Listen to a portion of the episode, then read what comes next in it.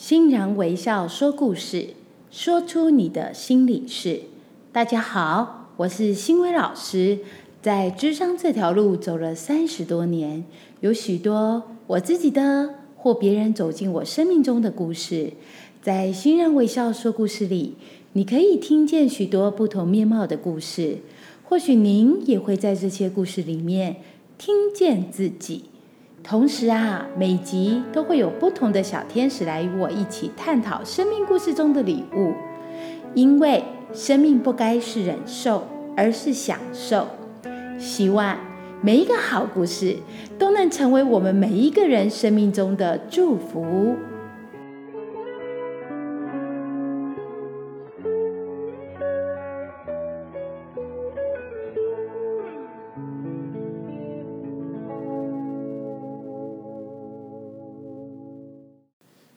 欢迎今天的小天使心如。嗨，大家好，我是心如。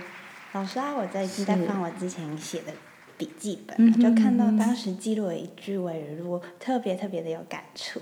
是，那我那句尾录是有随时重新启程的勇气，就没有错路。哦，有随时重新启程的勇气，就没有错路。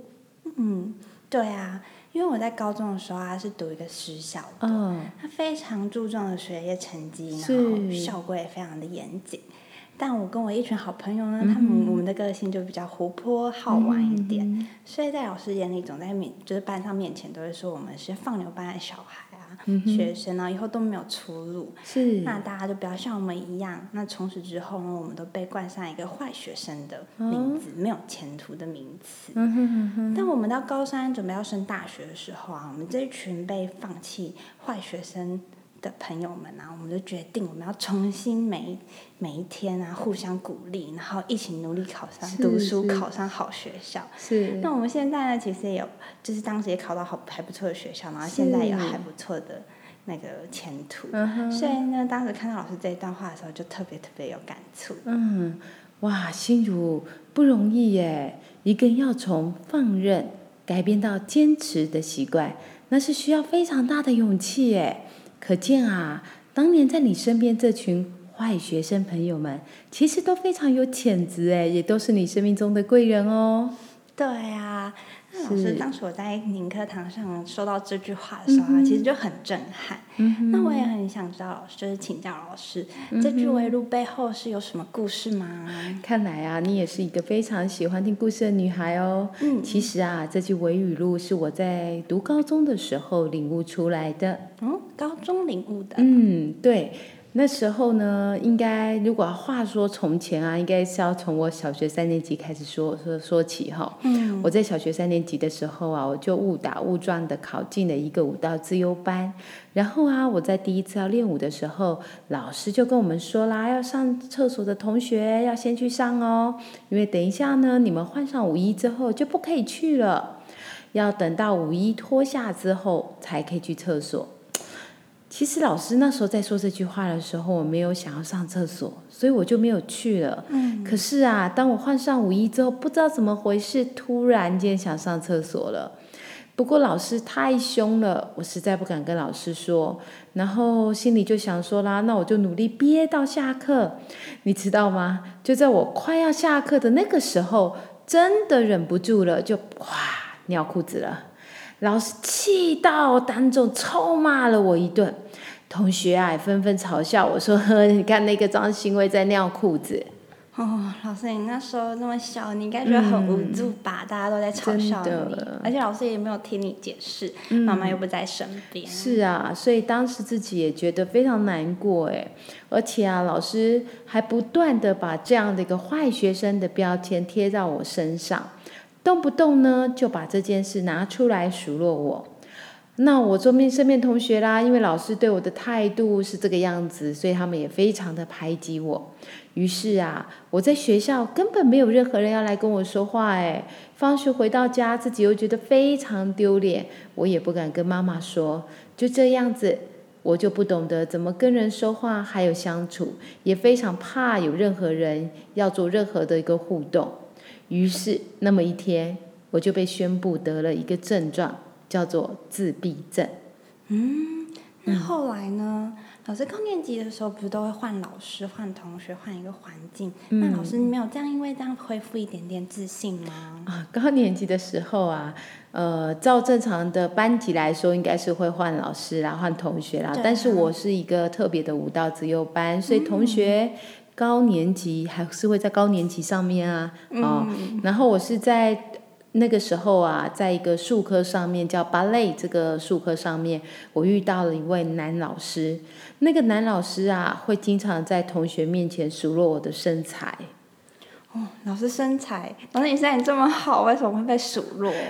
嗯，在正常人眼中的好哦，在我那个特殊的自由班里面，不见得是好事哎。你知道小五、小六一般都是我们所有女生开始发育的阶段嘛，所以那时候我也开始发育了。然后我遗传了妈妈的上胸丰满，还有细腰，所以我的身材非常显著。但是就像我刚刚说的啦，在别人口中的好身材，却成为老师口中的罪恶。心如，你可以去想一想哦，通常你看到的大部分的知名的芭蕾舞者，他的身材是怎么样的呢？嗯好像看起来专业芭蕾舞者的身材好像真的比较瘦，然后比较单薄。我们通常都会说是平胸 也没有错啦。其实非常记得哦，那时候老师总会教大家看我，然后说一句话说：“你看，欣慰的胸部是脂肪堆积出来的，是没有节制饮食才会这样子的。”老师这句话其实会让我觉得我自己怎么可以这么糟糕，这么罪恶。呃，每一天我已经非常控制自己的饮食状态了，吃的非常非常少。可是再怎么样少，也无法控制住自己的一个发育。最后，我干脆每天都用布来捆绑自己的胸部，做束胸，让自己的胸部看起来比较平。哦，老师这样听起来很辛苦耶。老师，你当时的环境中一定会让你很自卑、没自信吧？哎。倒这倒是真的，你去想想哦，这么小的一个孩子，然后你要承受老师的一些责骂，然后还有一些同才的嘲笑，嗯，呃，对自己一定是大量的否定，然后你又不知道怎么去表达自己，所以就更不要说怎么去跟人相处了。自闭症啊，这个标签伴随着我从国小走到国中，嗯，国中。可是国中不是就会换同学、换老师吗？哎，这个就应该正常。国中应该是换老师、换同学哈。可是我们舞蹈自由班的同学是被保送到同一所国中，还有读同一个班级，所以我的同学都几乎没有改变。然后呢，我自己也真的不会和同学互动，标签都被贴死死的。然后又非常怕跟任何人做深度的交集，所以我干脆把自己关在自己的世界里面，因为这样对我啊比较安全。老师，那你这样的状况就一直持续到你的求学求学阶段吗？又是什么原因让你开始蜕变呢？变得比较自信？然后敞开心，然后接纳人。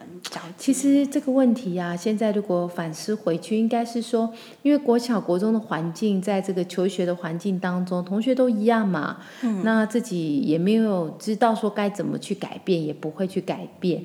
那我觉得真正的改变，以求学阶段来讲，应该是我高中的时候了。我高中那一年啊，我决定去考一个独立招生的艺术学校，然后我考上了。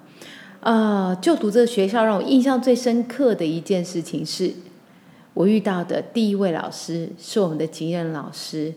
老师呢在讲台上跟我们全班说的第一句话，嗯，是哪一句话啊？那个老师啊跟我们说的那句话，直到现在还刻在我心里面。他说：“呃，在我心中，我不认识你们的过去，所以不管你们之前是什么样子，在我眼中。”你们都是一张白纸，可以重新来过。心如，你知道吗？这句话真的影响我好深呢，让我从那一刻听进了这句话。我相信我可以重新做自己。所以啊，那时候我好喜欢、好喜欢去看一些大型的舞台展演。那那个展演门票呢，都非常非常的贵。然后我希望不要造成爸爸妈妈太多的负担。老师这句话告诉我，可以重新做我自己。所以，我除了自律在课业上，我也会开始去接触更多的人群。然后，因为有人群、有人脉关系，我就开始有机缘跟机会去接校外的一些编舞的工作。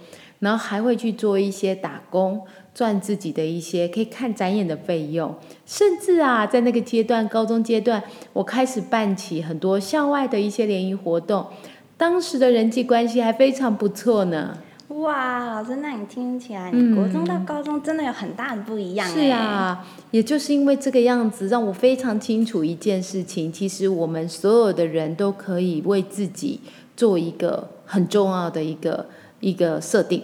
这设定就是我在高中诱发出来的这句微语录：，我们任何一个人只要有随时重新启程的勇气，就没有错路。只要你愿意重新相信自己。我们就会有不一样的前途美景。真的，就像我们被贴贴上就是坏学生的标签，虽然很自卑，然后不自信感，但当你愿意像老师伟如所说的一样，有随时重新启程的勇气，就没有错路。重新开始相信自己，把别人乱贴你的标签撕掉，你会发现自己不一样的蜕变。而当初帮你贴上这个标签的人啊，也会对你有。